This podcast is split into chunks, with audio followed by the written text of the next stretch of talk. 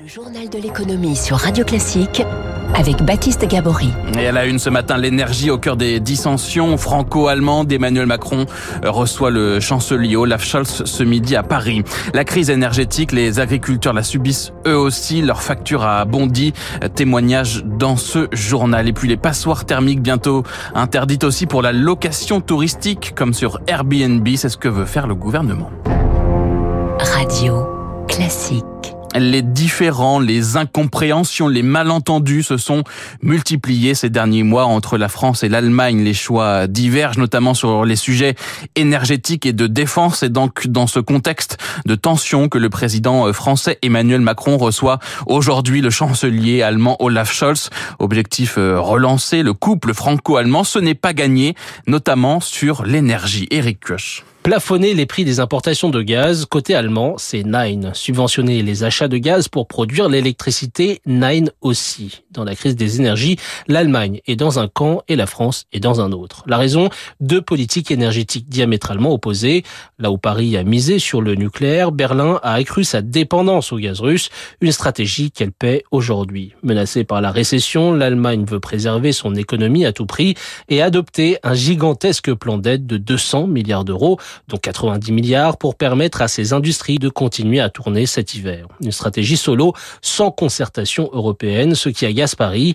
La France ne cesse d'appeler à des solutions communes. Or, côté allemand, on estime que le système français, avec ses tarifs réglementés, tire artificiellement les prix des énergies à la baisse. Alors, la France n'a pas de leçon à donner. Eric Cuoche, agenda chargé pour le chef de l'État aujourd'hui, Conseil des ministres ce matin, déjeuner donc avec Olaf Scholz et émission politique ce soir sur France 2, une heure d'entretien euh, sur les sujets de politique intérieure, salaire, pouvoir d'achat, climat et crise énergétique. Toujours la facture d'énergie pour de nombreuses entreprises euh, s'est envolée ou va bientôt s'envoler jusqu'à 14 milliards d'euros envisagés pour l'ensemble de la filière euh, agroalimentaire française l'an prochain contre 2 milliards et demi l'an dernier. Les agriculteurs eux sont déjà touchés et ils vont devoir faire des choix. Anaïo. Agriculteur dans le Loiret, Éric Delorme a vu sa facture d'électricité augmenter de 500 euros par rapport à l'an dernier. Résultat, 2000 euros par mois pour stocker ses pommes de terre dans un entrepôt réfrigéré. Il se sent démuni. J'ai réfléchi pour mettre des panneaux photovoltaïques, mais le problème c'est que l'électricité j'en consomme la nuit et les jours qui fait pas beau j'en consomme aussi. Donc concrètement j'ai pas de solution. Et pour les mois à venir, il s'inquiète de voir doubler ou tripler le montant de ses factures. Une angoisse partagée par Jean-Claude Monin, producteur de céréales qui tient une exploitation avec son fils. Leur système d'irrigation fonctionne à l'électricité et ils s'attendent à une facture multipliée par 10 l'an prochain. Il n'y a plus de rentabilité. Ça peut dire qu'il faut que, voilà, on paye pour travailler. Lui ne cache pas son ras-le-bol. Moi, je suis qu'à un ou deux ans de la retraite, euh, vivement la retraite, quoi. Par contre, mon fils va se retrouver tout seul et son idée, c'est de mettre plus de jachères. Ça va nous coûter un peu, mais si on met en culture, ça sera encore pire. Une situation qui fait réagir les syndicats agricoles. Eric Cabot est vice-président des jeunes agriculteurs. Il demande l'aide de l'État. On a besoin d'un bouclier tarifaire pour qu'on évite de naviguer à vue parce qu'on a un tissu économique comme tout le monde sur le territoire. Et pour ces professionnels, la hausse de l'énergie pourrait mettre à mal l'objectif de souveraineté alimentaire fixé par le gouvernement. Anna Huot. Au Royaume-Uni, priorité à la stabilité économique et à la confiance. Les mots du nouveau premier ministre britannique Rishi Sunak lors de son premier discours hier. Il prévient que des décisions difficiles seront prises alors que le pays traverse une grave crise économique et sociale. Le ministre des Finances Jeremy Hunt, appelé à la rescousse à la fin du mandat de Liz est maintenu à son poste. En France, le Sénat a adopté hier soir le projet de réforme de l'assurance chômage. Le texte prévoit notamment une modulation de l'allocation en fonction du dynamisme du marché de l'emploi.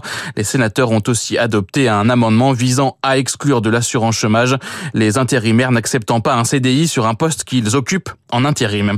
Des contrôles automatisés fin 2024 et des premières sanctions dans les zones à faible émission avec des contraventions de 68 euros annoncé hier du gouvernement à l'issue du premier comité ministériel sur les ZFE, ces zones où les véhicules les plus polluants vont être progressivement interdits. Toutes les villes de plus de 150 000 habitants seront concernés d'ici 2025. Les ZFE, sujet explosif, on y revient avec euh, François Vidal, c'est son édito ce matin à 7h10. Pour l'instant, il est 6h42 sur Radio Classique. Le gouvernement veut aussi accélérer sur la rénovation énergétique des logements compte désormais interdire la location des passoires thermiques sur Airbnb, ces logements euh, classés F ou G qui seront euh, progressivement interdits à la location à partir du 1er janvier 2023. Les biens destinés à la location touristique n'étaient pas concernés jusque-là. Le ministre délégué au logement Olivier Klein veut y appliquer les mêmes règles et c'est une bonne nouvelle selon euh, Corinne Joly, présidente de PAP de particulier à particulier si on met des interdictions sur l'habitation et qu'elles n'existent pas en location touristique, certains propriétaires passent en location touristique des biens qui étaient en habitation, ce qui pose un problème sur l'offre de logement. Donc, c'est assez normal d'aligner les contraintes de la location touristique sur les contraintes de la location meublée. Maintenant, ça réglera pas le problème de fond sur la rénovation énergétique. Et euh, je pense que simplement euh, interdire de faire quoi que ce soit de ces logements à leurs propriétaires pour les mettre au pied du mur, ça va pas rendre la situation plus simple. Parce qu'il faut absolument aborder euh, les autres point de blocage sur la rénovation énergétique parce qu'ils sont nombreux. Corinne Joly. Luc Raymond, auditionné ce matin par les commissions économiques du Sénat et de l'Assemblée. L'actuel haut dirigeant de Schneider Electric a été choisi par l'Élysée pour euh, remplacer Jean-Bernard Lévy à la tête d'EDF. Les parlementaires membres de ces commissions voteront euh, dans la foulée pour approuver ou rejeter cette nomination. Du carburant durable dans les réservoirs des, des avions Air France KLM, le groupe euh, vient d'annoncer la finalisation de deux commandes de carburant non fossile. Bonjour Eric Mauban. Bonjour Baptiste, bonjour à tous. C'est une commande record Eric. Effectivement, au total, 1,6 million de tonnes de carburant durable, ou si vous préférez, près de 2 milliards de litres produits à base d'huile de cuisson et de graisse animale. Tout cela sera livré d'ici à 2036. Les fournisseurs sont finlandais et américains. Il s'agit pour Air France KLM d'un grand pas en avant sur la voie de la transition écologique. L'objectif du groupe est d'atteindre 10% de carburant durable d'ici à 2030 et de réduire de 30% ses émissions de CO2 sur la période.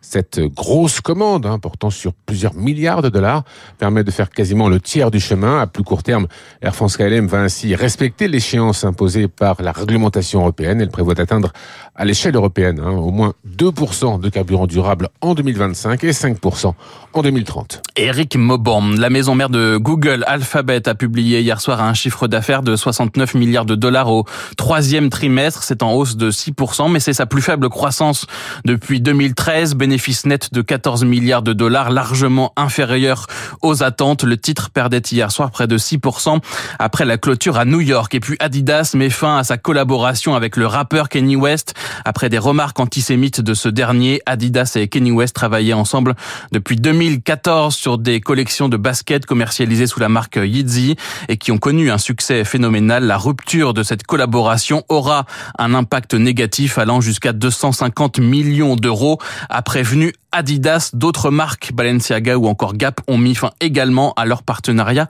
avec le rappeur américain.